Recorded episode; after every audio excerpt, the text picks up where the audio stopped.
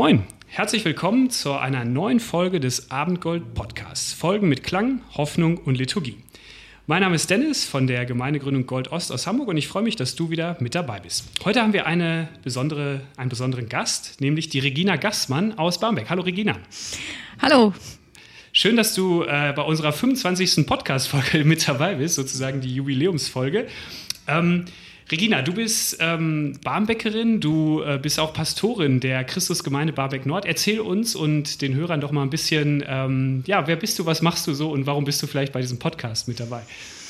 Ja, bei dem Podcast, das verantwortet Dennis. Der hat mich gefragt. Ähm, wir haben uns ein paar Mal getroffen und äh, wir lieben beide Stadtteilarbeit. Insofern verbindet uns da einiges und wir gründen beide Gemeinde. Also insofern gibt es da einige Parallelen in unserer Biografie. Ähm, ja, ich bin 56 Jahre alt, 35 Jahre diesen Sommer verheiratet. Wir haben drei erwachsene Kinder, zwei Enkelkinder. Ich bin tatsächlich zum Theologiestudium nach meinem Abi nach Hamburg gekommen, aus Stuttgart und äh, seitdem liebe ich Hamburg. Ähm, wie, wie, lange bist du schon hier? Darf man das fragen? Ja, seit 84. 84, also du hast hier schon richtig äh, Wurzeln geschlagen. Und unsere ähm, Folge heute heißt ja Hamburg, äh, meine Perle. Du bist schon viel, viel länger als ich in Hamburg. Ich bin auch zugezogen. Aber würdest du heute nach so vielen Jahren sagen, dass Hamburg wirklich deine Perle auch geworden ist? Ja, tatsächlich. Also ich habe sehr gerne diese 19 Jahre in Stuttgart gelebt, aber jetzt den Rest meines Lebens äh, sehr gerne in Hamburg und eigentlich möchte ich hier auch alt werden. Sehr schön. Und ähm, du hast ja noch einen spezielleren Fokus auf den Stadtteil Barmbek. Magst du uns mal damit reinnehmen, wie das kommt? Hamburg hat ja, ich weiß gar nicht, wie viele Bezirke oder Stadtteile, ziemlich viele. Aber warum ist so auch ähm, Barmbek dein, dein Herzort geworden? Ja, äh, tatsächlich ist es so äh, gekommen, meine Cousine und ihr Mann hier in Barmbek äh, äh, gelebt haben während ihres Studiums und die habe ich in meiner Teenagerzeit besucht und die wohnten hier unweit, paar Straßen weiter von unserer Christusgemeinde Barmbek Nord an der Fuhlsbüttler Straße. Und äh, ich weiß nicht, dass da können sich Hörer vielleicht auch so reinversetzen, ähm, wenn man so als Teenager äh, dann von Stuttgart nach Hamburg in eine andere große, größere, äh, ich sag mal Stadt, Weltstadt kommt, äh, ist man da schon so beeindruckt. Und wenn man da dann so äh, in einem Stadtteil das Leben kennenlernt und da auch Ausflüge macht, so eine Stadt kennenlernt, ist das äh, hat hinterlässt das so einen positiven Eindruck. Und äh, damals sind wir eben in die Christusgemeinde Barmbek Süd, ähm, in die Gluckstraße auch gegangen und ähm, mir hat die Gemeinde gut gefallen und äh, dann bei der Studienortwahl ähm, war das ein starker Wunsch, nach Hamburg zu kommen und ähm, ja, sozusagen Hamburg nochmal anders und tiefer, besser, neuer kennenzulernen. Und bist du dann auch äh, von der Wohnung her gleich in Barmbek gelandet oder bist du noch mal auch, äh, hast du noch mal einen kleinen Umweg gemacht über einen anderen Stadtteil? nee, tatsächlich ähm, gab es äh, in Barmbek viele Einzimmerwohnungen damals und dann hatte ich mich äh, sozusagen im äh, Abi-Jahr beworben für so eine Einzimmerwohnung und habe die dann auch bekommen in Barmbek hier. Und äh, ja, dann äh, paar Jahre später sind mein Mann und ich, als wir geheiratet haben, dann auch in Barmbek nur ein paar Straßen weitergezogen und dann mit unseren drei Kindern sind wir wieder paar, eigentlich nur eine Straße weitergezogen. Das heißt, der Radius äh, auf 300 Metern hier um äh, tatsächlich unsere Gemeinde jetzt hier rum, die dann ja gegründet wurde 2005, äh, ist so geblieben. Also ich bin tatsächlich eingefleischte Barmbekerin seit 84. Herzlichen Glückwunsch, das ist schön. Ich bin in Hohenfelde sesshaft geworden und äh, ja, mir gefällt es da auch sehr gut. Äh, mal gucken, wie viele Jahre ich da noch sein werde, aber ich hoffe ganz, ganz viele. Ähm, du, du hast dann hier in Hamburg Theologie an der Uni studiert und wie, wie war das und wie ging es dann weiter bei dir? Ja, also äh, ich hatte, genau, äh, habe an der Uni Theologie studiert. Ich fand diese Zeit auch total wertvoll. Äh, mein Mann hat äh, auch mit mir Theologie studiert, hat sich dann nochmal umorientiert. Ähm, aber ja, also ich fand das Studium super interessant, fand das natürlich auch sehr interessant, ähm, ganz verschiedene Menschen mit verschiedenen Hintergründen, aber auch mit verschiedener Theologie kennenzulernen. Ähm, ich finde auch gerade äh, in, ähm, in dem Geflecht äh, von anderen Meinungen kann man die eigene auch sehr gut ausprägen und äh, umgekehrt aber auch andere Meinungen natürlich respektieren lernen. Insofern fand ich diese Studienzeit sehr schön. Studium ist ja sehr verkopft, muss man sagen. Deswegen war es für uns von Anfang an auch äh, so ein hoher Wert, eben in der Gemeinde, in der Christusgemeinde Barmbek Süd, ähm, so aktiv mitzuarbeiten, damit man nicht nur Theologie irgendwie ähm, äh, theoretisch lernt, sondern eben tatsächlich praktisch Erfahrungen macht, Gemeindeerfahrungen macht. Äh, das war insofern eine ganz wertvolle Zeit. Äh, da haben wir, habe ich wieder eine Gemeinsamkeit zwischen uns entdeckt. Äh, auch das war so ein, das der schönste Erlebnis in meinem Theologiestudium, diese verschiedenen Meinungen. Ich fand es in der Schule oft so, das war so One Way oder was der Lehrer so gesagt hat. Äh, das galt so als äh, die starke Meinung, aber dann im Studium hat man eben gelernt, sich mit vielfältigen Meinungen auseinanderzusetzen, ein eigenes Bild zu äh, kriegen. Und das freut mich heute immer noch, hilft mir oft. Ähm, und dann, wie war das? Äh, bist du dann, äh, hast du gleich hier die Gemeinde gegründet oder bist du in Barmbek Süd erst mit eingestiegen oder hast du noch mal in einer anderen Gemeinde gearbeitet? Nein, tatsächlich äh, nach dem Studium haben wir dann erstmal so unsere drei Kinder bekommen und war ich vor allen Dingen äh, ehrenamtlich tätig mhm. in der Christusgemeinde Barmbek Süd, also schon während ähm, des Studiums auch äh, in der Gemeindeleitung und äh, wirklich in, habe so in alle Bereiche reingeschaut und ähm, äh, das war äh, sehr stark auch so in alle in allen Bereichen äh, mitzuwirken.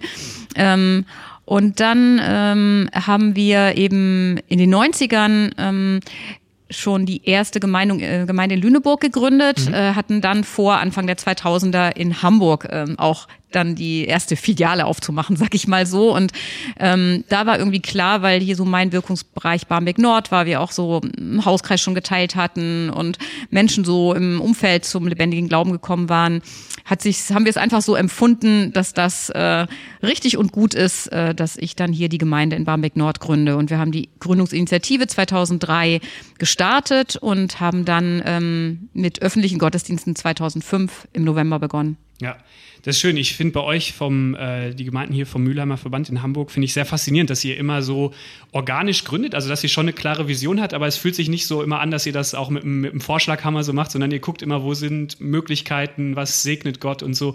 Und das finde ich einen faszinierenden Ansatz bei euch. War das dann auch so mit der Gründung hier in Barmbek Nord, dass das so schon eine Vision war, aber dann hat sich es auch so natürlich ergeben? Genau, also äh, im Grunde war es so, äh, als wir überlegt haben, wo gründen wir, äh, war eigentlich Barmbek Nord erstmal gar nicht so im Blick, weil man dachte, naja, man gründet doch nicht drei Kilometer nördlich im gleichen Stadtteil. Also irgendwie, dafür gab's keine Vorlage. Aber dann haben wir gedacht, ja, aber irgendwie hat Gott da so viele positive Prozesse geschenkt äh, in den Jahren. Es wäre ja dumm, da nicht zu gründen. Und insofern haben wir dann das Ungewöhnliche gemacht. Und tatsächlich war es äh, für mich natürlich auch sehr cool oder für unsere Familie so die Gemeinde vor die Haustür zu kriegen. Ähm, wenn du dir jetzt so Barmbek anschaust, ähm, ich meine, ich äh, wohne auch nicht so weit weg von Barmbek und ich bin eigentlich sehr gerne hier, weil ich finde, es ist ein vitaler Stadtteil. Hier entsteht was. Man hat so das Gefühl, hier ist so ein bisschen Aufbruchsstimmung. Würdest du das auch bestätigen? Und gerade wenn du nochmal so jetzt paar Jahre zurückblickst, was hat sich so hier in den letzten Jahren getan in Barmbek Nord? Ja, also seit 84 hat sich der Stadtteil total gewandelt. Ähm, als wir hier studiert haben, da war, gab es noch diverse Hutgeschäfte, weil hier einfach Rentner ähm, an der Fuhle wohnten und Studenten. Äh, oder Alleinlebende. Und ähm, Barmbek ist viel familienfreundlicher geworden und eben dann auch multikultureller. Ähm, wir haben ja seit 2005, also gerade als wir Gemeinde hier gegründet haben, ähm, ist die ist hier Barmbek auch Sanierungsgebiet geworden mhm. äh, und das Gebiet wurde ja immer weiter verlängert, äh, sogar bis jetzt äh, in unser Jahr 21, weil die Prozesse noch nicht abgeschlossen sind und insofern ähm, äh, ist jetzt so viel neu gebaut worden, auch äh, sehr viel schöner gemacht worden, ähm, also dass es eben auch äh, größeren Wohnraum gibt in Barmbek. Ähm, also ich würde sagen, äh, es ist jetzt eben ein richtiger Innenstadtteil geworden. Das hätte man sich vor ein paar Jahrzehnten noch gar nicht vorstellen können. Also jetzt ist es richtig in, hier zu wohnen. Äh, es ist attraktiv, hier zu wohnen. Ähm, es ist multikulturell. Äh, da, da, fällt mir gerade eine Frage ein, weil du hast auch gesagt, dass du ähm, deine Familie hier großgezogen hast, deine Kinder. Und gerade ist ja, habe ich in meinem Umfeld so während Corona festgestellt, dass ähm, Familien, die so in der Stadt leben, die, die sehen sich auch oft so nach draußen zu gehen, irgendwo an Stadtrand vielleicht oder ein bisschen nördlicher oder südlicher, wo es so diese Einfamilienhäuser auch gibt. Ähm, wie, wie war das für dich, ähm, Kinder großzuziehen in der Großstadt mittendrin? Äh, und welche Empfehlung kannst du da vielleicht geben, wenn Familien auch so ein bisschen am Rätselraten sind? Soll ich rausziehen oder soll ich in der Stadt bleiben? Was ist da so deine Meinung zu?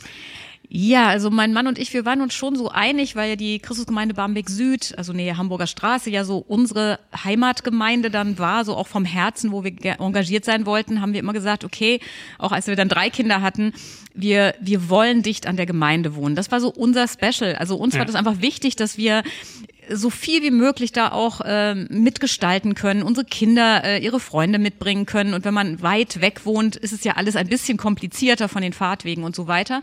Deswegen hatte uns das so, für uns das so Priorität, an der Gemeinde zu wohnen. Aber tatsächlich haben wir auch ähm, hier in, in den Barmbeker Wohngebieten äh, gibt es ja auch richtig nette Wohnanlagen. Also wir haben direkt an der Fuhle äh, so ein Häuserkarree gefunden, äh, wo wir dann mit unseren Kindern gewohnt haben. Und ich sag mal, dieser Innenhof war dann so ein bisschen wie Klein Bullabü. Also tatsächlich, also mir ist auch klar, dass das nicht überall so ist, aber wir hatten dann diese Wohnsituation und äh, in unserem Eingang wohnten zwischenzeitlich neun, zehn Kinder allein. Also man kann sich irgendwie vorstellen, wie bevölkert dieser Garten war.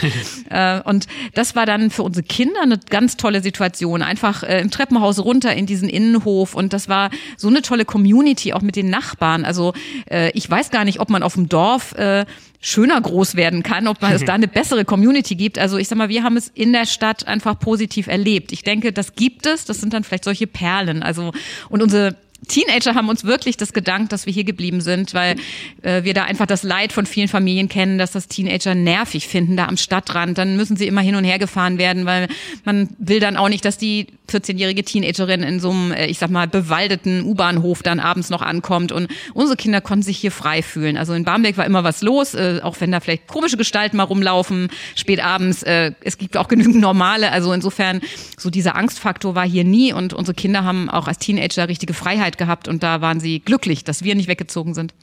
Denkst du, es hängt dann auch, natürlich gibt es viele Faktoren und äh, Stress in der Stadt ist natürlich auch äh, ein Faktor, aber denkst du, es hängt auch viel mit so, ob man selber was in die Hand nimmt, ob man selber gestaltet, also jetzt auch, ob man in der Nachbarschaft vielleicht sich dann vernetzt, ein bisschen was organisiert, um, um das Leben einfach lebenswerter zu machen?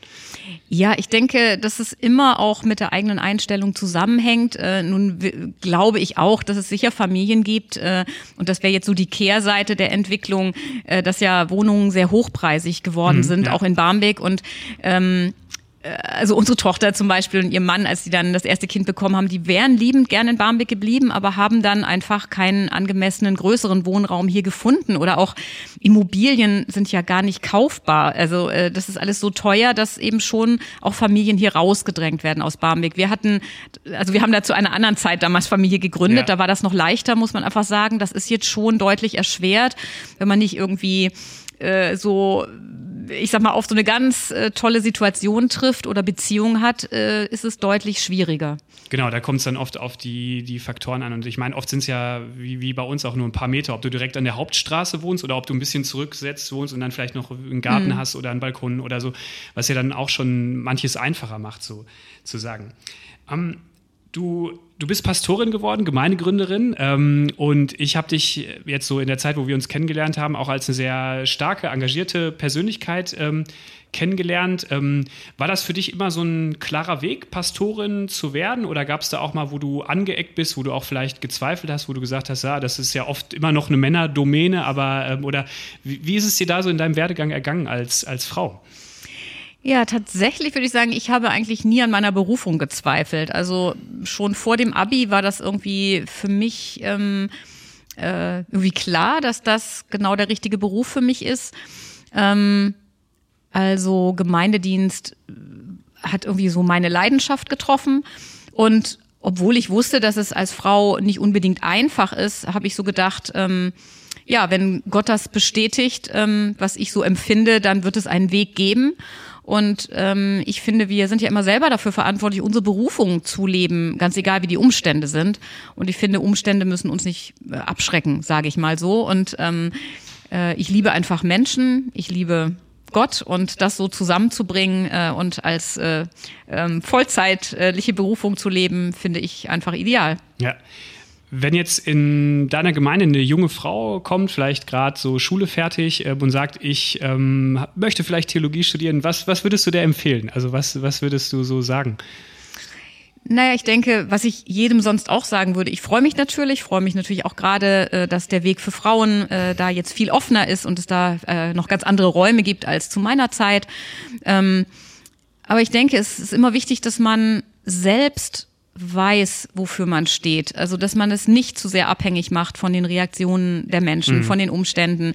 Ähm, also, ich kann alle nur so bestärken, in ihrer eigenen Identität zu wachsen, ähm, dass sie einfach mit einer Selbstsicherheit das verfolgen, was sie empfinden, was Gott ihnen so ins Herz und Leben gelegt hat, äh, einfach unabhängiger davon, ähm, was so von außen an sie rangetragen wird. Äh, aber das gilt ja für Frauen wie für Männer. Genau.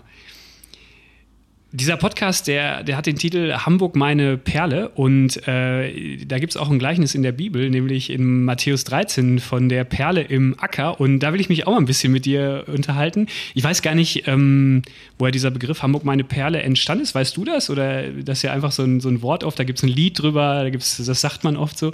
Ja, ich dachte auch irgendwie, das sagt man jetzt so, weil es das Lied gibt, aber vielleicht äh, gab es das ja schon vorher und deshalb gibt es das Lied. Genau, das, das äh, Ich weiß es auch nicht. Wissen vielleicht manche Hörer bei uns oder wir fragen nochmal, welche, die hier schon seit ein paar Generationen leben.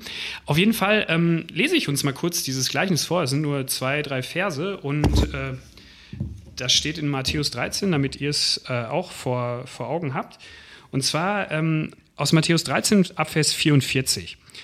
Mit dem Himmelreich ist es wie mit einem Schatz, der in einem Acker vergraben war und von einem Mann entdeckt wurde. Der Mann freute sich so sehr, dass er, nachdem er den Schatz wieder vergraben hatte, alles verkaufte, was er besaß und dafür den Acker kaufte. Mit dem Himmelreich ist es auch wie mit einem Kaufmann, der schöne Perlen suchte. Als er eine besonders wertvolle fand, verkaufte er alles, was er besaß und kaufte für diese eine Perle ich muss da immer lachen, weil ich habe zwei Kleinkinder und das sind so Schatzsucher, die äh, suchen dann immer was und ich glaube, genau, die würden für Perlen auch alles äh, aufgeben. Wie, wie geht's dir so, wenn du dieses Gleichnis liest, hörst? Ähm, was kommen dir da so für Assoziationen? Ja, also ich finde das überhaupt genial, was Jesus so für Bilder äh, benutzt hat, äh, weil ich denke, äh, dieses eigentlich ähm, ist, sind diese Geschichten und Bilder schon so alt, äh, aber immer noch aktuell. Also ich denke, wir alle sind doch als Menschen auf der Suche. Also insofern betrifft dieses Gleichnis jeden Menschen, würde ich sagen. Und wir haben alle Sehnsüchte. Und ja, ich finde tatsächlich, äh, würde es einfach so für mein Leben auch sagen, äh, Glaube, Glaube an den lebendigen Gott, an Jesus Christus, ist für mich so ein Schatz geworden, so eine Perle geworden, ähm, wo ich tatsächlich also sofort assoziiere diesen Vers aus Psalm 16, äh, ich glaube Vers 12, ähm, äh, wo es dann heißt, äh, oder Vers 11, ähm, du bist mein ganzes Glück, in der Hoffnung für alle übersetzt. Ähm, tatsächlich glaube ich, dass Glaube sich vielleicht überraschend tatsächlich als Glück des Lebens finden lässt. Das ist ein, finde ich, ein inspirierendes Wort, dieses äh, Glück, genau. Das ist vielleicht Schatz, Glück, weil ich glaube, heute haben ja viele Menschen auf der Suche nach dem Glück sozusagen. Also wenn du, ich finde, das ist so ein Lebensziel, ein glückliches Leben, ein gutes Leben irgendwie zu führen. Hm. Was würdest du sagen? Wonach suchen Menschen heute, um glücklich zu sein? Was sind da so Dinge, die, die uns Glück versprechen? Da sagen wir gar nicht erstmal, dass sie es tun, aber die, die Glück versprechen. Also tatsächlich denke ich, dass wir so im tiefsten nach Liebe und Anerkennung eine Sehnsucht haben. Ja. Und dass wir dann manchmal vielleicht eher fehlgeleitet denken, Erfolg, Anerkennung von Menschen würde uns diese Annahme und Liebe bringen. Aber dann merken wir ja auch, also äh, Erfolg ist ja brüchig. Und äh, was ist dann, wenn der Erfolg ausbleibt? Und dann sind wir nämlich in so einer Leistungsorientierung und in einem unheimlichen Druck, immer etwas beweisen zu müssen. Und da bietet, finde ich, gerade der christliche Glaube so ein Glück, dass sozusagen ich nicht definiert werde über meine Leistung, über das, was ich kann, äh, sondern dass ich mich verstehen darf als jemand, der von Anfang an geliebt ist und wo diese Annahme schon inkludiert ist, sage ich mal, wo die nicht erst äh, gewonnen werden muss. Ja. Ähm, glaubst du, so eine, also unsere Stadt Hamburg, so eine Großstadt, kann da auch nochmal so ein, so ein Verstärker sein, weil Menschen vielleicht gerade hier hinkommen, um das zu suchen, um das Glück zu finden. Und dann ist das Versprechen vielleicht noch größer, aber der Konkurrenzkampf ist auch viel härter. Vielleicht die Ellbogen sind immer da oder man, der, der andere ist immer besser, der an der nächsten Ecke steht. Wie, wie empfindest du das so? Ja, ich denke, die Großstadt ähm, kann natürlich auch ein Stück Isolation sein, gerade wenn man herkommt und nicht so viele kennt, äh, vielleicht auch introvertierter ist, es einem nicht so gelingt, gleich in irgendwie Communities reinzukommen, ist natürlich dieser Faktor dann auch noch stärker, dass, dass man nicht einen Freundeskreis hat, nicht Menschen, von denen man, äh, sage ich mal so, diese Sicherheit hat. Äh, ich meine, wir leben natürlich auch in einer Großstadt, wie viele, äh, nicht nur in der Großstadt überhaupt, wie viele Familien zerbrechen, wie viele Beziehungen nicht tragfähig sind das äh, fördert natürlich noch die Sehnsucht nach Annahme, sozusagen, wenn, äh, wenn Menschen nicht dauerhaft zu mir stehen und, und es dann kombiniert ist mit diesem, ich muss erfolgreich sein äh, im Beruf, diesem ganzen Druck standhalten. Ich meine, wahrscheinlich sind nicht so umsonst viele Menschen auch ähm, gestresst äh, mhm. oder auch psychisch angeschlagen, weil es einfach insgesamt dieses Sehnsuchtsloch groß da äh, ist und, und der Druck groß ist. Ja, das, das glaube ich auch, dass da eine Verbindung besteht. Ähm, ich habe äh, als ich nach Hamburg gezogen bin, da wohnte ein Freund von mir, der wohnt heute in Berlin und der, ähm, der sagte so, ey, in der Großstadt, da musst du echt gucken, dass du ähm, so dich selber meldest bei den Leuten, dass du aktiv bleibst, weil sonst kann das ganz schnell gehen, weil jeder so viel auf dem Zettel hast, dass du halt dann zwar immer noch, man ist connected, aber man, man hört und sieht sich nicht mehr, weil immer so viel los ist in der Stadt. Das, äh, und das hat sich auch ein bisschen bestätigt, fand ich. Äh, also ich bin zum Glück da mit meiner Frau aktiv, aber ich kann da auch viele Menschen. Ich glaube, deswegen ist es auch so wichtig, dass es so Gemeinschaften gibt, dass es Gemeinde gibt, äh, andere Sachen, die eben da auch so einen Zufluchtsort für Menschen bilden, die halt eher, wie du sagst, introvertiert mhm. sind oder die gerade mal durch eine Krise gehen oder so. Mhm.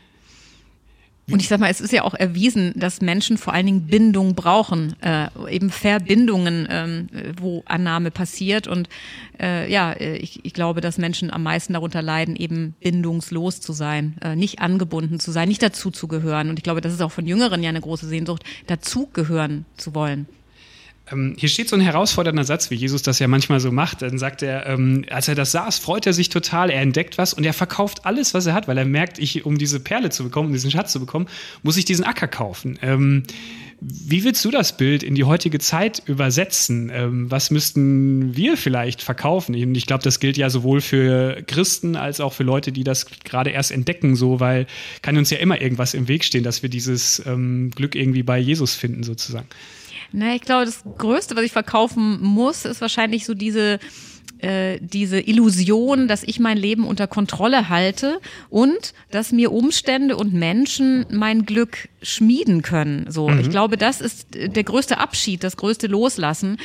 Aber darin liegt, denke ich, auch die größte Freiheit. Denn wenn ich meine Beziehung entlaste davon, dass die anderen mich glücklich machen müssen, also wenn ich meinen Mann davon entlaste, dass er mir mein Glück sein muss oder mir mein Glück erst schmieden muss oder dass meine Kinder mich glücklich machen müssen, meine Gemeinde mich glücklich machen muss, äh, da, damit sind ja ganz große Enttäuschungen auch verbunden und äh, Erwartungen, die die anderen gar nicht erfüllen können. Und wenn ich Beziehungen dann, also wenn ich das loslasse und Beziehungen befreie davon, dass ich mein Glück in meinem Glauben, in meiner Beziehung zu Gott finde, ähm, denke ich, werden plötzlich äh, Beziehungen äh, unter einem ganz anderen Vorzeichen möglich. Aber das ist natürlich so ein Vertrauensschritt, äh, ja. so, ne, da auch loszulassen. Aber ich denke, das ist die größte Herausforderung. Ja, und ähm, ja, das, das sind äh, tolle Sätze, auch herausfordernde Sätze so. Mm, und ja, was denkst du so, ähm, könnte das sein? Also manchmal merke ich bei mir, ähm, denkst du, dass Gott dir dann dieses Glück gibt? Und wie kann das vielleicht ganz konkret aussehen? Man sagt ja immer genau, so recht schnell, Gott schenkt mir dann das Glück sozusagen. Aber was vielleicht ganz konkret jetzt für dich auch aus der letzten Zeit, was sind für dich so Glücksmomente, Glückserfahrungen mit Gott, wo du sagst, stimmt, das können Menschen mir gar nicht geben, aber Gott kann mir das geben? Naja, ich denke, dass wir ähm, gerade auch durch die Pandemie ja gemerkt haben, wie wenig wir unter Kontrolle haben. Und ähm, Situationen verändern sich immer wieder. Und ich glaube, dieses äh, sich flexibel auf Veränderungen, auf Neues einzustellen, auch auf Herausforderungen, also auch beruflich. Äh, wir haben jetzt äh, ein Jahr lang so einen Prozess äh, hinter uns, wo wir einen neuen Kollegen äh, suchen. Auch das, äh, die kann man nicht einfach pflücken und es ist ja nicht einfach so, dass immer alle Situationen ideal zusammenpassen. Ähm, und äh, wenn man, äh, sei es beruflich oder familiär, mein Mann und ich werden umziehen äh, dieses Jahr noch innerhalb Barmbeks. Also so alle Veränderungen ähm, neigen ja dazu, uns zu verunsichern, dass das Ängste auslöst. Und auch die ganze Pandemie hat ja äh, viele Ängste ausgelöst und äh, so gezeigt, dass wir doch nach Sicherheiten suchen, äh, aber wir die nicht in der Hand haben so für unser Leben, also in, eigentlich durchweg in allen Bereichen, auch der Bereich Gesundheit, was haben wir da so hm. äh, letztlich in der Hand? Und äh, von daher äh, denke ich, ist das ähm, also für mich etwas ganz Starkes, dass ich mir sage, ähm, was auch kommt, dieser Gott ist da, er ist für mich da, ähm, er gibt mir so Netz und doppelten Boden. Ähm, das, das macht mich viel mutiger, viel, es macht es für mich leichter, mich auf Veränderungen, auch auf Unsicherheiten einzustellen, auch durch unsere Zeiten zu gehen, äh, nicht zu wissen, ne, also wie ist denn Gemeindearbeit mit und nach Pandemie? Also es waren ja so viele Dinge, ne, äh, ja. die jeder von uns, glaube ich, beruflich ja auch neu abchecken musste. Ähm, und da merke ich eben, da habe ich ähm, so einen ich glaube eben, dass ich einen Gott habe, der die Zukunft kennt, der für eine gute Zukunft mitsorgen kann, mit dem ich zusammenwirken kann. Also ich sehe mich nie ohnmächtig mit diesem Gott einer Situation gegenüber. Und das nimmt mir ganz viel Ängste und lässt mich viel mutiger sein und viel flexibler mich auch auf neue Dinge einstellen. das ist, äh, geht mir auch ähnlich. Ähm, dieses, äh, ja, das dass man selber vielleicht ein bisschen zurücktritt und auch merkt, was sind so meine, meine Ängste, Zweifel. Ich habe gestern so ein praktisches Beispiel. Ähm, dann kennst du das vielleicht auch, wenn man aus einem langen Urlaub kommt und dann warten die ganzen E-Mails und man hat wieder viele Sachen vor der Brust so und jetzt kommt der August und da ist in Hamburg viel los und Pandemie ist immer noch.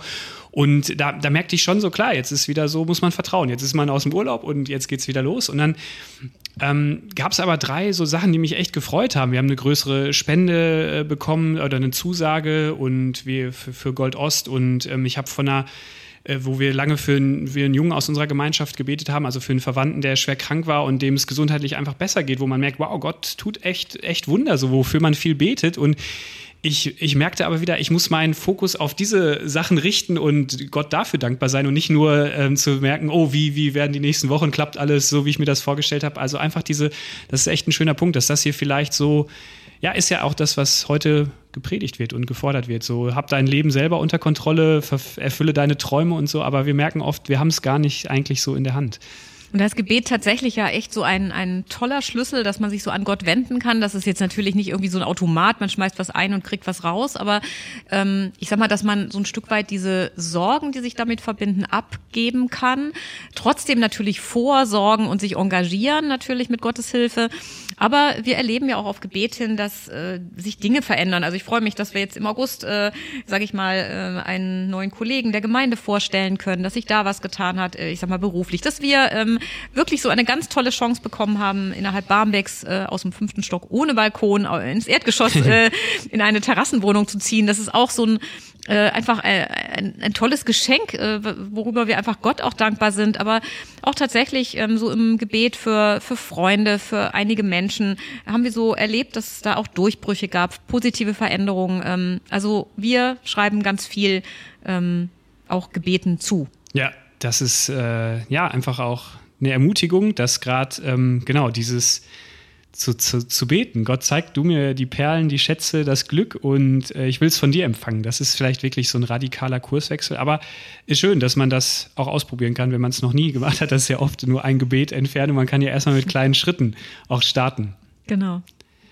Mm. Und ich glaube, das Wichtige ist ja auch gar nicht immer, dass da ein Gebet in dem Sinne äh, gleich die Wirkung erzielt, die man sich wünscht, sondern ich finde tatsächlich diese Zwiesprache, ähm, dieses mit Gott in Kontakt treten ist etwas ganz Wundervolles. Also ähm, ich habe jetzt auch gerade äh, jetzt äh, am Mittwoch mit einer Frau, die ganz neu irgendwo so sich unsere Gemeinde anschaut, ähm, äh, mich getroffen hier in der Gastro und ähm, sie hat mir ein bisschen erzählt. Ich durfte einfach so öffentlich für sie beten, ein Gebet sprechen und äh, sie war dann einfach auch berührt, hat signalisiert, dass äh, so ein Gebet bei ihr so ein Frieden auslöst. Ja. Das ist ja etwas, was sehr subjektiv ist, aber was etwas ganz ähm, Entscheidendes sein kann. Und äh, insofern würde ich auch sagen, für mich ist es so kostbar, dass ich durch die Beziehung zu Gott oder in diesem Gespräch mit Gott Frieden erlebe. Das ist für mich noch wichtiger, als dass dann vielleicht eine Sache auch genauso wird, wie ich sie mir wünsche.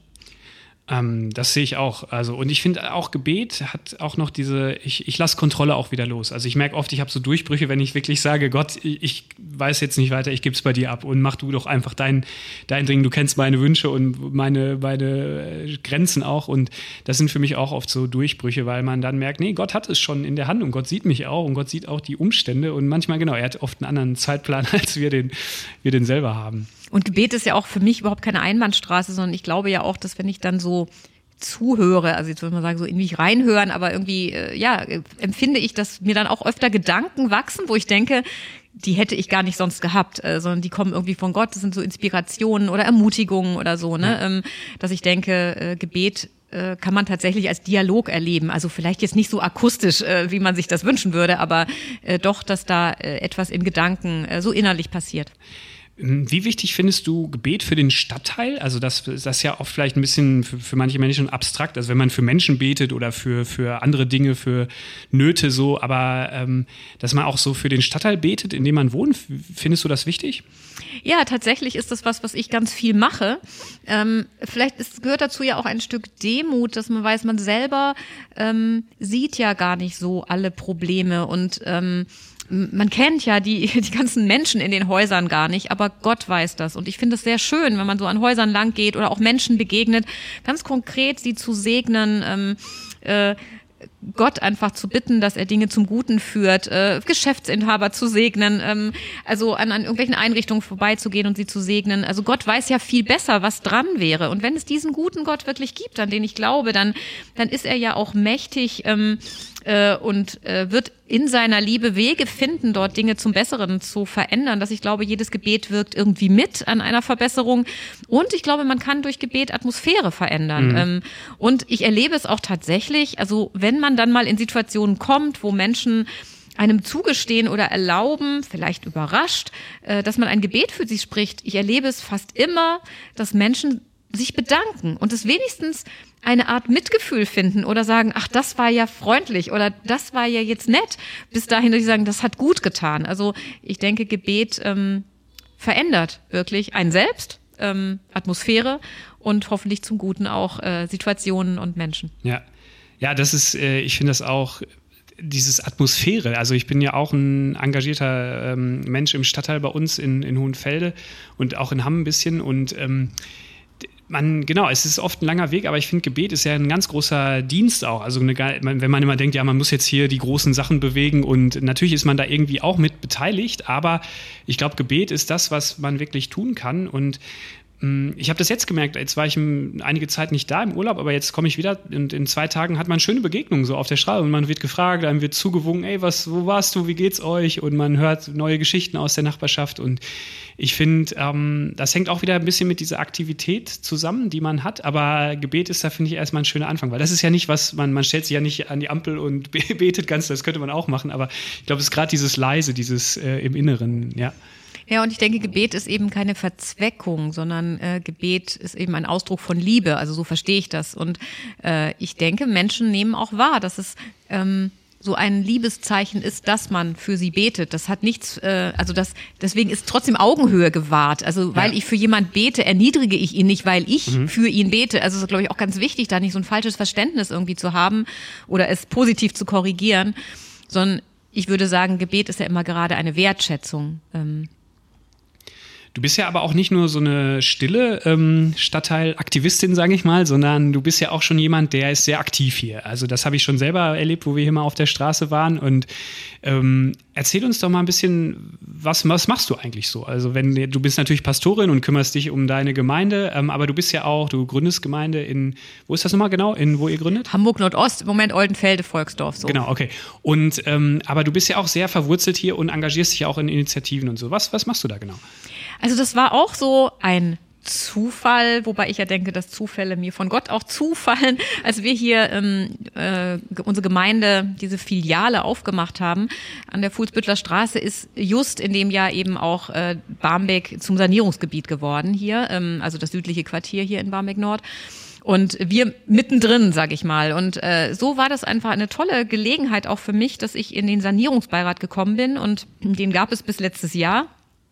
Ähm, und es war ein, ein tolles Miteinander, hier Stadtteilarbeit zu gestalten. Ich war dann eben äh, sozusagen als soziale Einrichtung hier ähm, mit in diesem Stadtteilgremium.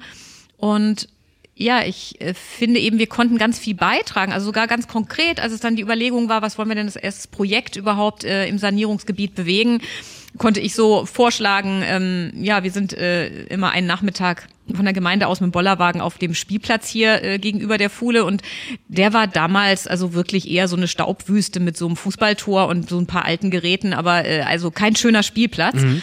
Und tatsächlich wurde dann diese, dieser Spielplatz das erste Projekt, äh, was im Rahmen des Sanierungsgebietes umgestaltet wurde, natürlich mit Bürgerbeteiligung, Kitas waren beteiligt und so weiter. Und ähm, das war total schön, dass wir so der Auslöser waren, weil die gesagt haben, Mensch, ja, ist so toll, ihr geht da mit dem Bollerwagen hin, um den Spielplatz so ein bisschen aufzupeppen, aufzuwerten, um, äh, um den Ort irgendwie äh, zu beleben, schöner zu machen.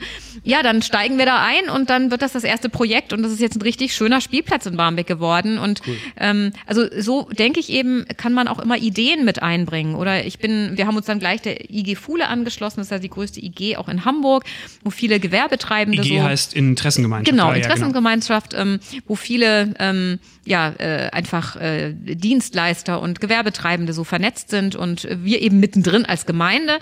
Äh, und auch da gab es immer wieder ähm, tolle Aktionen, solche Mini-Events, die wir dann irgendwie veranstaltet haben. Und da kann man sich einbringen und was weiß ich, wir hatten schon eine tolle Osteraktion, wo wir dann auch, äh, sag ich mal, wo man so äh, Ideen spinnen kann und dann sowas wie die Pappen kauft man bei Butni ein, in der Christusgemeinde werden die Osterkörbchen gebastelt und dann geht man zu Penny und die bestücken die mhm. dann noch mit Osterhasen und dann ist es so eine gemeinsame Kooperation von der IG Fule. Also ähm, solche, ich sag mal, selbst solche Marketingkampagnen sind nett äh, und ähm, ja, so im Laufe der Zeit haben sich über dieses Stadtteilgremium und Sanierungsbeirat, Interessengemeinschaft Fuhlsbüttler Straße, wo ich tatsächlich auch meine Bibellesung gehalten habe, äh, da haben wir äh, irgendwie so einen, ich sag mal, sinnlichen Abend gehabt, so zu Orient, zum Orient äh, und äh, hm. genau, da passte dann selbst das mal rein. Also äh, ganz interessante Erfahrungen gemacht und wir sind jetzt eben auch ein Stadtteilgesprächsteam. Es gibt in Barmbek äh, seit äh, langem schon Stadtteilgespräche und wir sind sieben Einrichtungen, die diese Gespräche verantworten. Dreimal im Jahr gibt's diese Gespräche und da ist eben jetzt die Christusgemeinde einer dieser sieben sieben Player hier im Stadtteil. Ja. Ähm, ja, da bin ich auch engagiert. Toll, äh, hört sich sehr gewachsen an. Ähm, wenn jetzt Leute damit neu anfangen, sei es vielleicht ein Gemeindegründer oder Gemeindegründerin oder Leute einfach aus, die sagen, ich habe Bock, mich im Stadtteil zu engagieren, ähm, egal ob sie jetzt in der Gemeinde sind oder nicht. Ähm, was würdest du denen so empfehlen? Was könnten so erste Schritte sein, wie man da vielleicht auch ähm, aktiv werden kann? Ja, tatsächlich denke ich, ist, äh, ist es super, wenn man erstmal äh, so auch übergemeindlich die Kollegen und Kolleginnen, die es gibt von katholischer, evangelischer mhm. Kirche, mhm. Freikirche, dass man da einfach mal guckt, wen gibt's da im Umkreis. Das habe ich jetzt zum Beispiel in Oldenfelde gemacht, äh, ähm, dass ich da einfach mal zu dem katholischen Kollegen und zum evangelischen gegangen bin. Überhaupt, dass man mal sagt, hallo, uns gibt's, wir planen hier was so. Also damit man gar nicht irgendwie äh, dass es gar nicht erst zu einer Konkurrenz kommt, sondern dass man irgendwo weiß, wir, wir stehen doch für eine Sache und dass man da irgendwo sich einfach so als, äh, ich sag mal, positiver Partner anbietet, vorstellt, das finde ich wichtig. Aber genauso dann bei äh, Einrichtungen, die es im Stadtteil gibt. Also dass man einfach guckt, was gibt's denn da und dass man dann ganz bewusst proaktiv den Kontakt sucht und dann eben auch, äh, ich meine, das wird man dann, wenn man mit Einrichtungsleitern und Leiterinnen spricht, ja auch sehr schnell herausfinden, gibt es so eine Art Stadtteilrat oder so und dass man dann da auf jeden Fall mit reingeht, um Stadtteilarbeit mit zu prägen. Also ich denke, Christen müssen sichtbar sein. Also die können mhm. sich nicht in ihren Gebäuden ja. verstecken. Und ähm, hast du bestimmt auch erlebt, wie, wie soll man mit Rückschlägen umgehen, wenn man jetzt vielleicht eine E-Mail schreibt, die wird nicht beantwortet oder man merkt eher, man kommt irgendwo in so einen Kreis rein und man ist, merkt eher, oh, da, da, bin ich vielleicht doch nicht so willkommen. Wie, wie geht man vielleicht auch so mit Widerstand oder mit, mit Rückschlägen oder äh, oft ist es ja auch einfach kein Interesse oder so. Wie soll man damit umgehen, dass man nicht vielleicht schon nach den ersten Rückschlägen gleich frustriert äh, aufgibt? Naja, also ich denke, erstmal gibt es ganz viele Mitarbeitsmöglichkeiten. Äh, da darf man mitmachen, weil mhm. das einfach offene Treffen sind. Auch hier jetzt der, also der Sanierungsbeirat, äh, diese Personen wurden gewählt, ganz bewusst eben. Äh, aber äh, ich sag mal, der Stadtteilrat Barmbek Nord, in dem ich jetzt ehrenamtlich bin, äh, als Person, nicht als äh, Pastorin der Christusgemeinde, ähm, der Stadtteilrat, äh, das sind öffentliche Sitzungen, da kann jeder kommen. Also ja. äh, insofern denke ich, gibt es erstmal ganz viel, da kann man einfach dazustoßen. Das heißt natürlich nicht, dass alle gleich mit offenen Armen dastehen.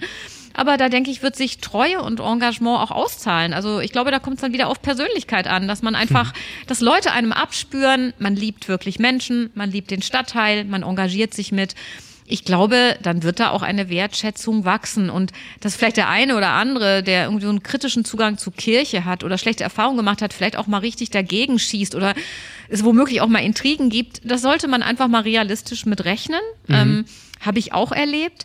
Aber auch da glaube ich wieder, ähm, also das Gebet ganz viel hilft, dass ja. man selbst damit umgehen kann, aber auch, dass sich Dinge wieder zum Guten wenden und äh, sich auch ja, wenn es das dann mal gibt, irgendwelche Intrigen, die sich auch positiv klären lassen oder Leute einfach, es genügend Leute gibt, die einfach die das treue und freundliche Engagement schätzen und wissen, man liebt Menschen und äh, ist deshalb wertgeschätzt. Also ich denke, ähm, äh, also es werden sich die guten Dinge auch rausstellen und am Ende siegen. Das glaube ich einfach.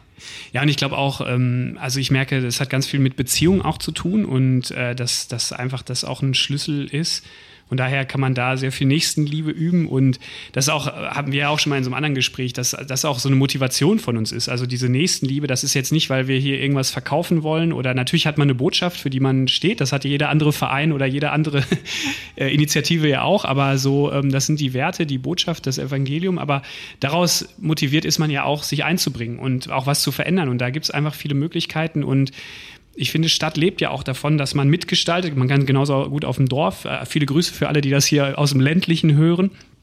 Ähm, aber da, da gibt es ja genauso viele Möglichkeiten, sich einzubringen, eben um das Gute zu verändern. Und ist da auch für dich so Jeremia 29 äh, so eine Schlüsselstelle, so wenn es der Stadt gut geht, geht es auch euch gut, betet für die Stadt, setzt euch ein? Ja, auf jeden Fall eine ganz äh, starke äh, Aussage, ähm, die ich auf jeden Fall richtig gut finde und ähm, ich glaube auch, dass unsere Liebe und Treue sich auf Dauer zeigen wird und dass das auch als authentisch festgestellt wird. Das habe ich auch so in unserer äh, Flüchtlings, ähm, äh, in unserem Flüchtlingsdienst äh, erlebt. Hier in Barmbek gab es ja äh, eine große Erstunterkunft und dann auch äh, lange noch eine Familienunterkunft. Und da sind wir äh, jede Woche hin, haben ein Spieleprogramm für Kinder gemacht und wir waren da wirklich so gewertschätzt. Und als dann klar war, dass die, dass die Unterkunft ja nicht dauerhaft bestehen wird, sondern äh, Menschen auch umziehen werden, dann kleckerte sich das so aus und wir waren wirklich die Letzten, die immer mhm. noch hingegangen sind. Also äh, so, da gab es ganz viel Engagement am Anfang und dann hat sich das immer weiter ausgedünnt und ähm, ja, die, ich glaube, die sowohl die Bewohner und Bewohnerinnen, die Familien dort, als auch das ganze Personal von Fördern und Wohnen hat schon gewertschätzt, dass auf uns die ganzen Jahre so Verlass war. Wir waren immer da und wir sind dem Ganzen treu geblieben und haben bis zum Schluss irgendwie Menschen gedient. Irgendwie so ein absichtsloses Lieben. Äh, ich glaube, äh, da ist ganz viel Treue gefragt. Eben der längere Atem, den wir hoffentlich ähm, aus, ja, so mit Gottes Hilfe auch zeigen ja. können. Cool. Ähm, wir sind schon weit vorangeschritten, ein bisschen haben wir noch, aber ich, ähm, wir machen jetzt so gegen Schluss dieses Thema so Stadtteilinitiativen spontan ein kleines Spiel. Ähm, das ist mir gerade auch erst eingefallen. Aber du, äh, wir dürfen beide mal zu unseren beiden Stadtteilen, du zu Barmbek Nord, ich zu Hohenfelde, so äh, drei Perlen nennen, also wo wir sagen, das das sind Orte, die müsst ihr euch mal angucken, weil das ist eine tolle Sache hier, ähm, die ich liebe, das ist meine Perle. Und dann nehmen wir noch drei Herausforderungen, wo wir sehen, das ist auch was, wo ich echt ja, Sorgen habe oder was ich mal verändern sollte oder so. Genau. Ähm, fängst du an mit Barmbek Nord, drei Perlen? Das fällt dir bestimmt nicht schwer, oder? Okay, meinst du direkt jetzt Orte? Orte oder Sachen, die du toll findest, mhm. kann auch eine, eine Kita sein mhm. oder, oder mhm. irgendwas anderes. Also so, wo du sagst, das ist in, in, in Barmbek Nord wirklich, da schlägt mein Herz, da bin ich gerne. Ja, also jetzt einmal einen tollen Ort zu nennen, ist einfach der Museumshof, äh, so schön ruhig. Äh, da gibt es eine tolle Gastro. Ich finde das Lütliff ganz toll, aber ich will jetzt nicht äh, ungebührend äh, so ganz speziell Werbung machen. Aber äh, man kann eben in Barmbek auch abseits der lauten Fuhlsbüttler Straße äh, ganz schön im Abseits irgendwo sitzen und sein ähm, äh, sich mit Leuten treffen. Und ähm, tatsächlich finde ich das ganze Multikulturelle in Barmbek richtig schön. Das äh, sieht man so um die Fuhlsbüttler Straße. Und ich finde, es gibt auch äh, schöne grüne Oasen, äh, sei es so an den Bahndämmen oder äh, auf Spielplätzen, äh, wo man so im Freien sich als Community trifft und eine Perle ganz konkret so als Platz, sage ich mal, ist der Bauspielplatz Rübezahl, äh, auf dem auch unsere Pfadfinder sind, aber wo eine ganz tolle Sozialarbeit äh, die Woche über gemacht wird. Äh, das finde ich ist eine richtige Perle, eine kleine grüne Oase, wo Kinder ähm, ja, äh, im Grünen eine gute Community bilden und noch mit, was weiß ich, Hammer und äh, Nagel irgendwas bauen können. Also äh, insofern Lüttliff, das Multikulturelle und der Bauspielplatz. Toll. Äh, meine drei Perlen aus Hohenfelde. Also einmal liebe ich äh, das direkt sehr lokalpatriotisch, das äh, Parkquartier, wo ich lebe. Das ist, gibt seit äh, sechs Jahren, da bin ich dann eingezogen. Das war so ein altes Schulgelände und da ist jetzt so ein Park und so ein paar neue Häuser entstanden. Das, äh, das, da ist einfach eine schöne Community und wir haben inzwischen auch Kontakte zu Leuten. Das gibt es nämlich auch in Hohenfelde, so eine ganz, die da schon seit Ewigkeiten äh, leben und ähm, das ist eine schöne, schöne Mischung. Das zweite ist, das habe ich jetzt, äh, weil ich habe auch so mit so einem anderen so eine Garage, wo wir so ein bisschen rumtüfteln an ein paar Sachen. Äh, und da gibt es auch so eine Garagen-Community. Das sind noch so alte Sachen. Wer weiß auch noch, ob die so lange bestehen bleiben. Aber das ist auch einfach schön, dass man da ganz unterschiedliche Leute trifft, die da irgendwie so am Rumwerkeln sind und da Sachen haben. Das ist gerade im letzten Jahr ist das noch viel mehr geworden. Das, das macht mir Spaß. Und das andere, dass wir auch viel Zugang zum Wasser haben. Also wir haben da den Kuhmühlenteich, wir können direkt zur Alster. Das ist natürlich auch eine hohe Lebensqualität in Hohenfelde, sage ich mal. Ah, wir haben auch noch den Osterbeck-Kanal. Ja, genau, da gehe ich auch gerne spazieren. Ganz abgeschlossen. Das ist ja. die vierte Perle. Hamburg mhm. natürlich, aber wer in Hamburg mhm. findet man Wasser immer recht schnell. Mhm. Und ähm, das wollen wir auch nicht verschweigen. Was siehst du Herausforderungen so in Barmbek Nord? Was sind so vielleicht zwei, drei Herausforderungen, die du siehst? Naja, ich finde schon, äh, äh, dass unbedingt äh, Mieten nicht weiter steigen dürfen und äh, angemessene Mietpreise möglich sein müssen, größerer Wohnraum für Familien mit Kindern. Das sehe ich wirklich als, als großes Problem an. Und äh, natürlich jetzt speziell auch durch die Hochpreisigkeit an der Fuhlsbüttler Straße. Wir würden uns ja wünschen, dass so inhabergeführte Geschäfte auch noch mhm. viel mehr da sind. Wir haben hier tolle, aber äh, ja, vieles sind auch einfach so Ketten. Und äh, das hängt ja wieder mit der Hochpreisigkeit zusammen. Welcher inhabergeführte Laden kann sich das leisten? So, ne? Und äh, da äh, trauert mein Herz auch so ein bisschen, ne? dass das äh, eine schwierige Tendenz ist und ich hoffe, dem kann irgendwie doch noch gegengesteuert werden. Ja. Das sehe ich auch also als einen Punkt in, in Hohenfelde. Da wird gerade viel gebaut, werden alte Häuser abgerissen, neu gebaut und oft hat man, man denkt sich natürlich auf der einen Seite schön, dass sich auch ein bisschen was gemacht wird so, aber dann wird oft halt auch dieses äh, dann Eigentumswohnung oder nur für eine spezielle Klientel und äh, natürlich ist es immer ein bisschen diese diese Waage, aber ich glaube, das ist auch eine ganz große Herausforderung, wo da, ähm, das ist eigentlich bei uns im Viertel ganz schön passiert, weil da dieser Drittelmix ist, das merkt man auch so und also Drittelmix ist in Hamburg, dann wird oft so in Neubaugebieten 30 Prozent ähm, ist sozial gefördertes Wohnen, 30 Prozent Eigentum und 30 Prozent normale Mieten, also normal in Anführungsstrichen. Genau, aber Wohnungsmarkt generell, glaube ich, für Hamburg eine große Herausforderung. Was ich mir manchmal denke, bei uns, da, da denke ich, in Barmbek geht da schon viel, aber kulturell könnte bei uns auch noch manchmal ein bisschen mehr gehen. Da muss jetzt leider das Straßenfest die letzten zwei Jahre ausfallen wegen Corona, aber wir hoffen, dass dann jetzt ab, ja, ab Herbst oder ab nächstem Jahr auf jeden Fall wieder mehr möglich sein wird. So. Ja, morgen ist tatsächlich hier in Barmbek auf dem Museumshof äh, das ähm, äh, Hofsommerfest. Das findet jetzt dieses Jahr wieder statt und wir haben da auch einen Stand als Christusgemeinde. Also insofern ein bisschen geht doch. Genau. Und äh, ja, wir kommen zum Ende und da auch, äh, wir sind ja auch mit Gold Ost noch in Hamburg-Hamm aktiv und da passiert sehr viel in diesem äh, August jetzt. Da ist nämlich der Hammer Kultursommer, wo wir auch Teil von sind mit zwei Veranstaltungen mit der Initiative Hamse Zivilcourage ähm, und wir haben auch eine eigene Veranstaltung mit den Stadtveränderern am 20. August, äh, habe ich ja schon mal erwähnt, herzliche Einladung dazu. Da ist ab 19 Uhr im Hinterhof bei den Stadtveränderern ein Live-Konzert mit Lukas Tröse und wir haben den, die Foodtruck-Pizza von Chris Cross da und hinterher ist noch ein Live-Talk oben mit ähm, auch Gästen zum Thema Gerechtigkeit und dann gibt es am Schluss auch noch eine Liturgie. Kommt gerne vorbei, äh, bringt Leute mit und wir hoffen auf gutes Wetter und äh, die Corona- ähm, das Hygienekonzept werden wir auch noch verteilen, aber dazu eine herzliche Einladung. Ähm, du darfst hier auch gerne nochmal Werbung für euch machen. Was steht jetzt bei euch in der Christusgemeinde Barmbek Nord an? Was sind da so die nächsten Highlights? Ja, jetzt haben wir Sonntag am 8.8. den Präsenzgottesdienst, den ersten, wieder nach den Sommerferien und die Kindergruppen äh, treffen sich auf dem Bauspielplatz und haben da eine fette Zeit. Und am 15.8. wird dann der Schulstartgottesdienst für die ganze Gemeinde auf dem Bauspielplatz sein. Also ein schöner Outdoor-Gottesdienst und äh, wir haben am 5.9. dann auch wieder ein Outdoor-Gottesdienst Gottesdienst, einen Stadtparkgottesdienst am Südwestufer des Sees. Also äh, wir versuchen eben jetzt jeden Monat auch einmal einen Outdoor-Gottesdienst zu bieten und das sind solche Highlights. Und ansonsten kann man auf unserer Homepage www.cgbn.de ähm, auch unsere neuen Living Rooms, die wir anbieten, so ähm, Interessenangebote im Stadtteil oder privat äh, auch einsehen. Also insofern einiges Neues auch bei uns am Start. Genau, die, äh, den Link werde ich auch nochmal in der Beschreibung vom Podcast verlinken und auch was unsere Veranstaltungen anbetrifft. Und ja, genau, wir hoffen einfach, dass wir jetzt euch sehen, dass wir den Sommer noch schön nutzen. Das finde ich das Tolle auch in Hamburg, dass die Sommerferien so früh sind, weil da hat man noch den August und September und kann gleich wieder gut loslegen. Ähm, Genau, das war die 25. Folge des Abendgold äh, Podcast ähm, mit Regina Gassmann aus Barmbek Nord. Äh, Regina, ganz herzlichen Dank, dass du dabei warst. Dir auch? Ja, hat sehr viel Spaß gemacht, ähm, weil du eine sehr authentische, lebhafte Person bist und uns reingenommen hast mit in deine Welt und deine Gemeinde. Das fand ich sehr toll und in diesen tollen Stadtteil hier in Barmbek. Also, und für alle Hamburger, die Barmbek Nord noch nicht so gut kennen, kommt mal vorbei, lohnt sich. Ähm, und auch nach Hohenfeld lohnt sich auch. Ähm, und bis dahin bleibt mir noch zu sagen, genau, ähm, ihr könnt äh, unsere Homepage checken, unsere sozialen Kanäle abonnieren und ähm, unser Newsletter bestellen. Dann seid ihr mit uns in Verbindung. Wenn man gerne für den Podcast etwas spenden möchte, kann man das auch machen. Äh, das findet man auch in der Beschreibung unter www.goldost.de slash spenden, da findet man alle Infos. Und ansonsten bleibt mir noch zu sagen, ähm, das war jetzt die 25. Folge und wir haben viel gemacht, gerade während der Corona-Zeit war das ganz gut. Wer hat immer wieder Feedback gegeben, Leute, viele Leute hören sich das an und wir müssen jetzt mal schauen, wir wollen uns jetzt erstmal wieder auch auf unsere Abendgold-Veranstaltung konzentrieren und werden nochmal, haben noch nicht entschlossen, wie es mit dem Podcast weitergeht. Deswegen kann ich noch nicht sagen, wann die nächste Folge, ob sie kommen wird. Ich denke, irgendwie in irgendeiner Form wird es weitergehen, aber 25 Folgen ist jetzt auch erstmal so ein schöner Meilenstein, wo wir viel gemacht haben, wo ihr viel mit dabei wart. Ganz herzlichen Dank an euch Hörer.